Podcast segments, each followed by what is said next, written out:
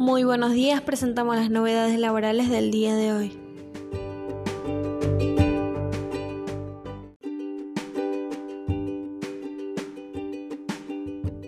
Último movido de AFIP para cobrar ganancias. ¿Qué bienes están en la mira? La AFIP viene exigiendo desde hace algunos años el impuesto a las ganancias sobre un alquiler presunto por aquellos inmuebles que el dueño no ocupa en zonas de recreo o veraneo, pero en los últimos meses está requiriendo especialmente el impuesto sobre los inmuebles ubicados en el exterior.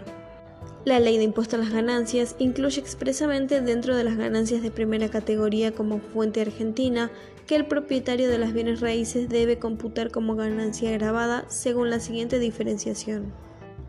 El valor locativo computable por los inmuebles que sus propietarios ocupen para recreo, veraneo u otros fines semejantes el valor locativo o arrendamiento presunto de inmuebles cedidos gratuitamente a un precio no determinado. Asimismo, presume, salvo prueba en contrario, que el valor locativo de todo inmueble no es inferior al valor locativo del mercado que rige en la zona donde esté el bien ubicado. Y el reglamento aclara que se trata de alquiler o arrendamiento que obtendrá el propietario si lo alquilase. Una conclusión que podemos extraer de lo visto hasta aquí es que el valor locativo es una renta presunta que debe computarse solo en caso de que expresamente la ley de impuesto a las ganancias lo determine.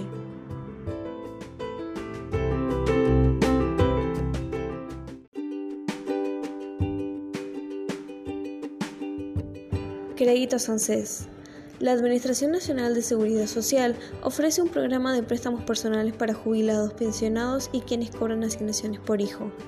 Dichos créditos tienen distintas particularidades según la categoría en la que se encuentre cada persona, pero todos tienen algo en común, bajas tasas de interés.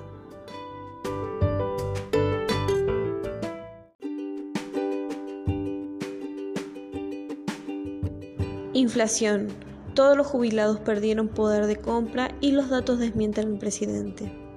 Dije que los jubilados no iban a perder más contra la inflación y lo cumplí. Cada jubilado sabe que no estoy mintiendo, afirmó el presidente Alberto Fernández a principios de este mes, en un acto en el que anunció la promulgación de la Ley de Movilidad Previsional.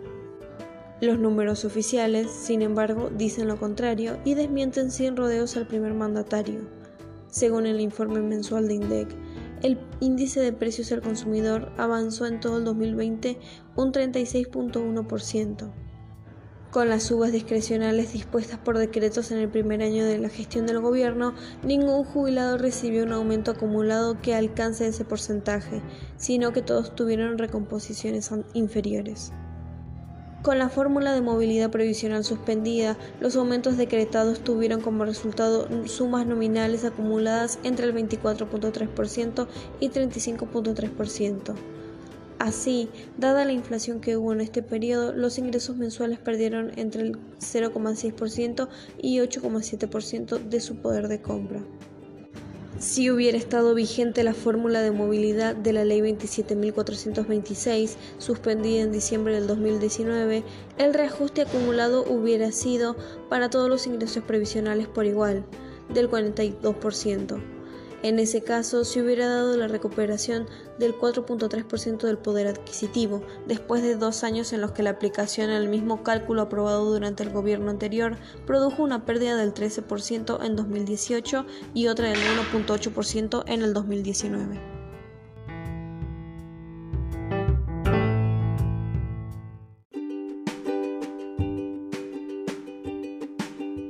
Los ferroviarios acordaron su paritaria 2021, sumas no remunerativas y 18% del salario básico.